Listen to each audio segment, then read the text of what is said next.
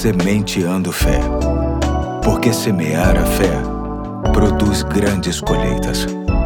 Olá, hoje é quinta-feira, dia 2 de novembro de 2023, feriado de finados. Aqui é o pastor Eduardo. Estamos juntos avançando mais um degrau da série Um Mentor Chamado Tempo, lendo Eclesiastes, capítulo 3, verso 7, apenas a primeira parte do verso que diz: Tempo de rasgar e tempo de costurar. Esta é uma expressão que está muito ligada à cultura judaica, porém de fácil entendimento para todos nós. O rasgar na Bíblia possui um sentimento muito específico. Quando um hebreu, um judeu, por qualquer motivo, atingia um estado de humilhação muito grande, geralmente por ter cometido um grave pecado, para reconhecer seu erro diante de Deus, por orientação do próprio Deus, diante da grandeza e da santidade do Senhor, ele rasgava as suas vestes, vestia-se de sacos e ainda jogava cinzas por sua cabeça. Era a personificação de sua humilhação mostrada exteriormente, ainda que também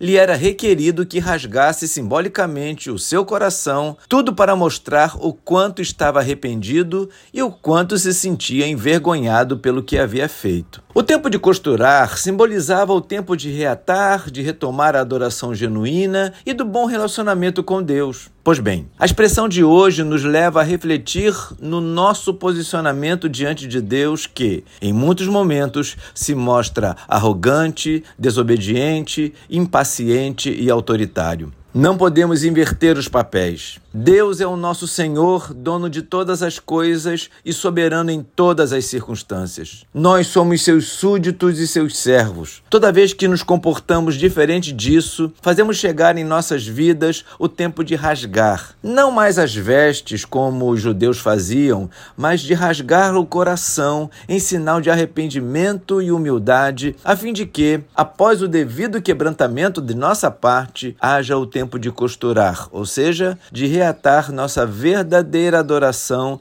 e relacionamento com Ele. A semente de fé de hoje te convoca a verificar como tem sido o seu comportamento nestes dias, o quanto você tem se mostrado submisso e dependente de Deus ou dono da sua própria vida, fazendo o que bem entende. Caso perceba que, mesmo inconscientemente, Deus tem sido colocado em segundo plano na sua vida, mesmo sem estar cometendo nenhum pecado grave, saiba que hoje é tempo de rasgar, de rasgar o coração, de pedir perdão, de se humilhar, para após isso retomar uma caminhada onde Deus é o primeiro, sabendo que tudo mais lhe será acrescentado. Hoje eu fico por aqui e até amanhã, se Deus quiser.